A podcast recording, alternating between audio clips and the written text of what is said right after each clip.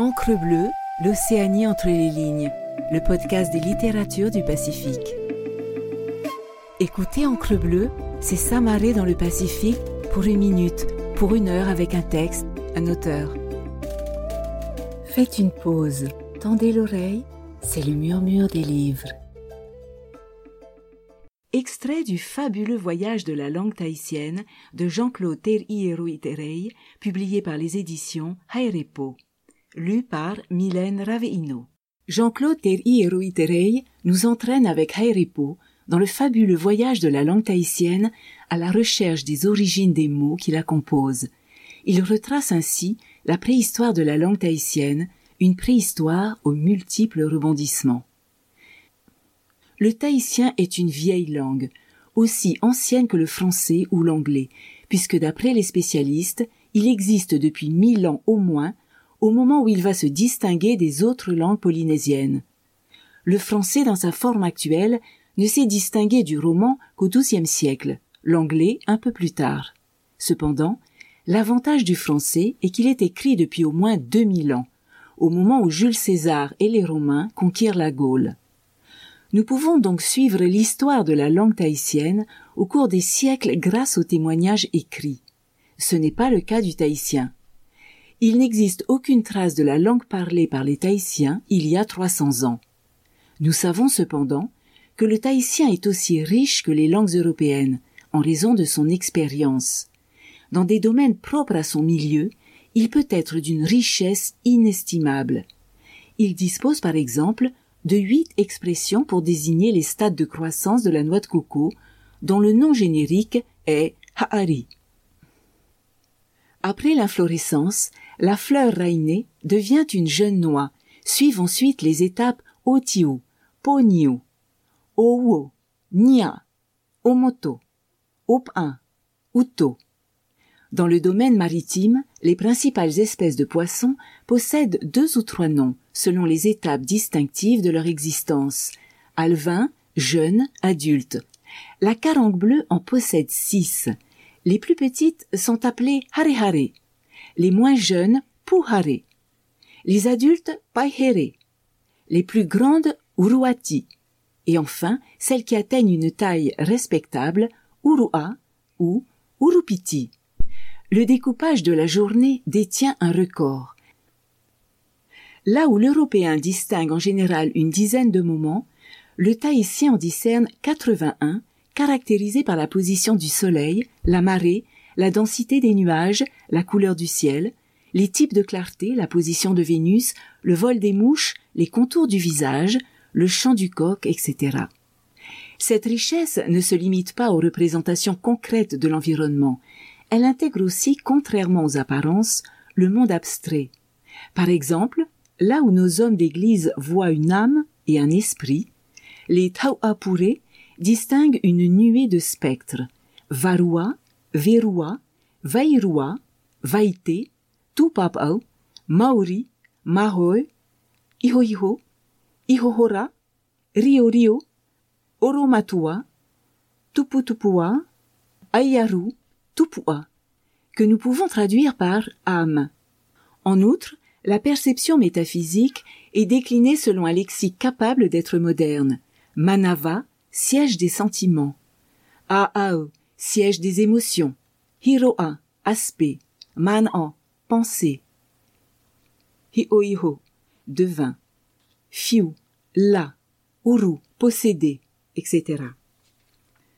Des mots tahitiens ont intégré les langues européennes dès le XIXe siècle, comme mana, tatouage, tatou, tabou, tapou, tarot. D'autres sont entrés plus tardivement comme pareo, pareu, mon œil, vahiné, tiare.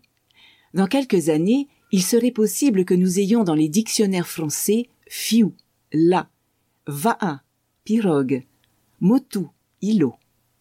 Pour toutes ces raisons, la langue tahitienne mérite qu'elle soit mieux reconnue. Sa richesse n'est pas fortuite. Elle est le résultat d'une évolution qui a duré plus de 5000 ans et qui trouve son origine à 15 000 kilomètres de Tahiti. Les Han n'étaient pas encore en Chine du Sud. Les Celtes ne connaissaient pas la Gaule. les cités grecques n'étaient qu'au niveau de leur fondation. Les Égyptiens n'en étaient encore qu'à leur ancien empire et les civilisations sumériennes au stade de ville-État. Des rivages de la mer de Chine, des hommes et des femmes partent en direction des deux grands océans, Indien et Pacifique, et s'installent sur toutes les terres qui s'y trouvent. La zone peuplée deviendra le plus grand espace planétaire jamais occupé par un groupe humain, les Austronésiens. Elle s'étendra de Madagascar à l'île de Pâques et de Taïwan à la Nouvelle-Zélande. Ces hommes sont les ancêtres des Polynésiens, des Mélanésiens, des Micronésiens, mais aussi des Malgaches, comme les Mérinas, des Malais, des Indonésiens, des Philippins et des aborigènes de Taïwan. De l'expérience accumulée pendant ce long périple à travers les océans, affrontant des situations extrêmes et s'adaptant chaque fois à des nouvelles conditions, émerge un sous-groupe, l'un des plus riches au regard de son environnement, la famille océanienne, dont le tahitien constitue l'une des ultimes évolutions. Une part relativement importante du vocabulaire des océaniens contemporains, malgré 5000 ans d'histoire et une migration continue sur 15 000 kilomètres, est encore attestée aujourd'hui chez leurs ancêtres les plus éloignés, les Austronésiens de Taïwan. La connaissance des mots de la langue tahitienne et des langues dont elle est issue peut nous conduire à appréhender la vie quotidienne des hommes et des femmes qui l'utilisèrent. Leurs croyances, leur savoir, leur environnement, leur structure parentale, la hiérarchisation de leur société, leur alimentation.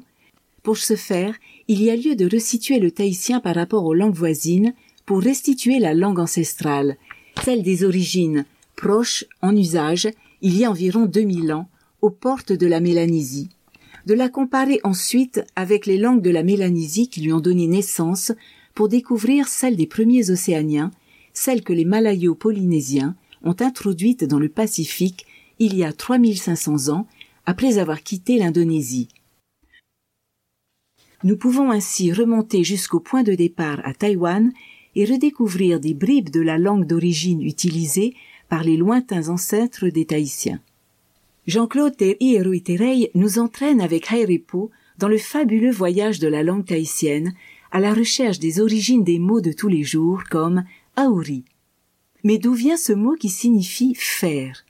A-t-il fallu attendre l'arrivée des Occidentaux pour que les Océaniens connaissent le fer Les naufrages des galions espagnols, comme le San Lesmes à Amanu au XVIe siècle en 1526, ou de navires hollandais comme l'Africansche Galley à Takapoto au XVIIIe siècle en 1722 n'auraient-ils pas transformé les atolls des Tuamotu en véritables mines de fer qui ont alimenté les îles hautes jusqu'à l'arrivée de Wallis, de Bougainville et de Cook?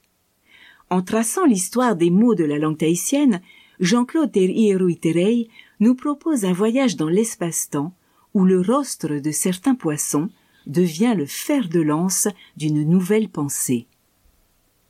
Auri, harpon, fer. Ce mot est d'origine Paumutu Kauri, partie antérieure pointue du rostre d'un poisson, lance.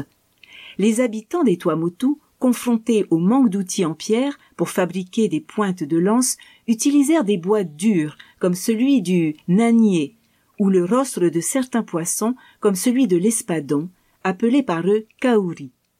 Lorsque les premiers navires européens firent naufrage en 1526 à Amanu, Tuamotu, comme sans doute le San Lesmes de l'expédition de Juan Sebastián Elcano et de Garcia Jofre de Loaiza, ou l'Africansche Galley de Jacob Roggeveen en 1722 à Takapoto, les Paumotu disposèrent de fer en quantité, arraché aux navires pour fabriquer leurs lances.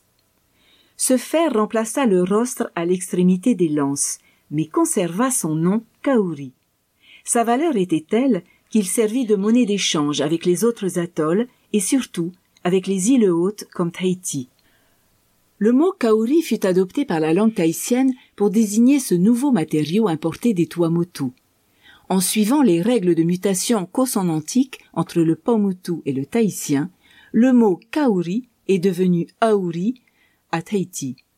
Il n'existe dans aucune autre langue polynésienne pour traduire faire. Ne nous étonnons donc pas que Wallis ait été surpris en 1767 de constater que les Tahitiens connaissaient le fer et qu'ils fussent désireux d'en obtenir en quantité. C'est le naturaliste Commerson de l'expédition de Bougainville qui, l'année suivante, releva pour la première fois le terme Aouri à Tahiti. Le pasteur Vernier, comme tous ceux qui avant lui s'étaient intéressés au néologisme tahitien, était persuadé que Aouri était un emprunt à l'anglais iron. Il écrivit dans un article du journal de la Société des océanistes en 1948 Les Tahitiens qui passaient tout à coup de l'âge de pierre à l'âge de fer en découvrant sur le dolphin de Wallis des clous en fer dont ils devaient armer leurs harpons ou leurs javelots, nommèrent les clous Naero, de l'anglais nail, et le fer Auri, de iron. Le dictionnaire Paumotu de Stimson et Marshall ne fut publié qu'en 1964. Charles Vernier ne pouvait pas connaître l'existence de Kaori en Paumotu. En outre, selon les lois de la linguistique, il ne peut en aucun cas s'agir d'un emprunt inverse, c'est-à-dire d'une adaptation par les Paumotu du mot tahitien Auri, lui-même emprunté à l'anglais iron. Il l'aurait fait en conservant la prononciation tahitienne, sans nécessité de remplacer l'occlusive glottale par K ou N ou N et obtenir indifféremment Kauri ou Nauri en Paumotu. Le rostre Paumotu est devenu le fer tahitien.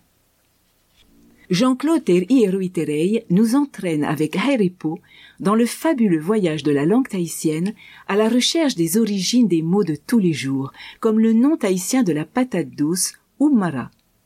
Quelle est la véritable histoire de ce mot? Est-il originaire d'Amérique du Sud comme cette plante alimentaire? Et pourquoi les océaniens de l'Est du Pacifique appellent-ils la patate douce batata comme le faisaient les populations des Antilles? Et comment se fait-il que les habitants des Philippines l'appellent camoté, comme les populations du Mexique?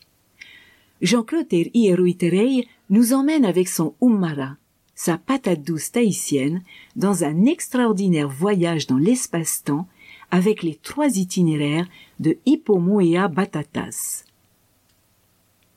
Umara, Hippomoea Batatas, patate douce. Ce mot pose un réel problème il n'apparaît pas dans les proto-langues austronésiennes, ni dans les langues malayo-polynésiennes, océaniennes ou polynésiennes. Il semble être apparu soudainement dans les îles de Polynésie orientale sous un nom que l'on peut reconstituer. Kumara, Umara, Umala, Uala, Uara. Le mot linguistiquement reconstitué serait Kumara. Il faut donc chercher du côté de l'Est, en Amérique, dans les langues quechua, parlées autour de Cusco, au centre et au nord du Pérou, en Bolivie, que l'on trouve en effet des termes qui paraissent être ses reflets. Kumal, Kumar, Kumara désignent la même plante Hippomoea batatas. Comment cette plante aurait-elle pu se retrouver en Polynésie? Des graines n'auraient-elles pas pu tout simplement être transportées accidentellement par la mer ou par les airs? Le hasard étant hautement improbable, même si l'une d'elles, accrochée à un tronc d'arbre dérivant en mer ou sur l'aile d'un oiseau, aurait parcouru plus de 7000 kilomètres pour arriver aux îles Marquises, l'archipel polynésien le plus proche. Il y a peu de chances que cela ait pu avoir été le cas, et comme les troncs d'arbres et les oiseaux sont peu bavards, il n'aurait pu transmettre son nom aux gens présents sur la plage au moment de l'arrivée. Ce sont donc bien des hommes qui l'ont véhiculé. Comment savoir si c'était bien les Polynésiens qui avaient emporté la patate douce d'Amérique? Malgré les efforts de Thor et Herdal en faveur d'un voyage amérindien en Polynésie par radeau, le monde scientifique, toute discipline confondue, a définitivement écarté cette théorie. Nous savons que les Polynésiens étaient de très bons navigateurs, bien meilleurs que les Amérindiens. Il est donc plus probable que ce soit eux qui aient fait le voyage. Ils auraient pu y laisser le poulet polynésien vers le IXe siècle en transmettant par la même occasion aux Mapuche l'art de la fabrication de l'herminette ainsi que son nom Toki. Ils en auraient ramené le kumara, patate douce, ainsi que le houé et le kokou, qu'ils auraient introduit aux marquises, ainsi que le concept du tiki, dont la définition tahitienne se rapproche de celle du quechua tixi, origine, univers, principe de base. Origine, univers, principe, base. Ou de son synonyme tixique, fondateur, créateur. Le concept du tiki n'est pas connu en Polynésie occidentale, preuve sans doute que, comme le kumara, ce principe cosmogonique ne vient pas d'Océanie, mais d'Amérique. Il existe un autre élément en faveur de la thèse polynésienne. Comme les Amérindiens cultivaient plutôt le maïs ou le manioc, s'ils s'étaient rendus en Polynésie, pourquoi auraient-ils apporté cette plante-là et pas le maïs ou le manioc?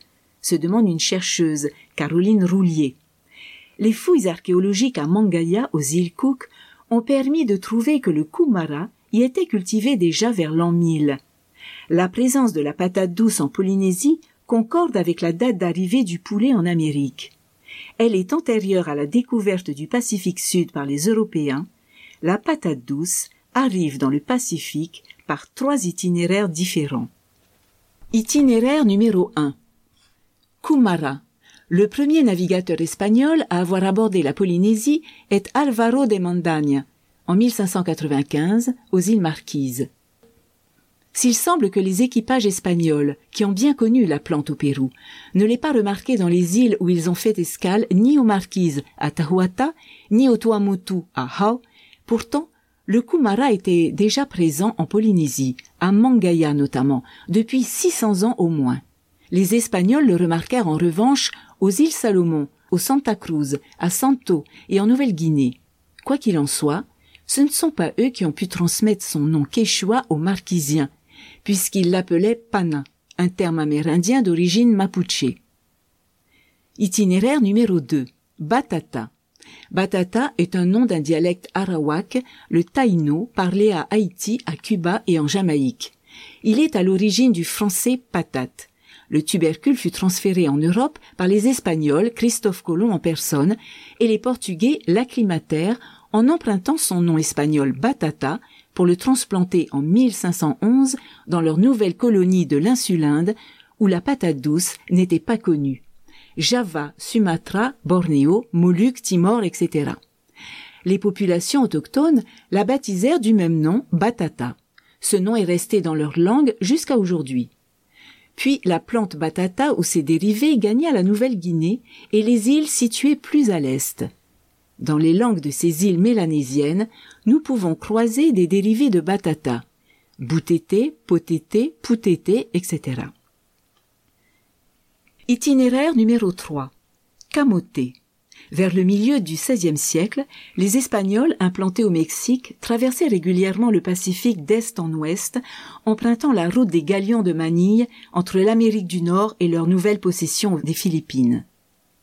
Ils y introduisirent la patate douce, inconnue dans cet archipel, sous l'appellation mexicaine camoté, un nom qui vient d'un dialecte amérindien du nahuatl camotli. Le plan avec son nom fut disséminé aux Philippines et dans les îles aux alentours sous des noms dérivés de camoté. Camoté en tagalog, cebuano, ilocano, les trois plus grandes langues de l'archipel. Merci à Jean-Claude qui, avec son Umara et ses tiki, nous a fait parcourir tout le Pacifique avec une patate douce et des statues aux racines amérindiennes.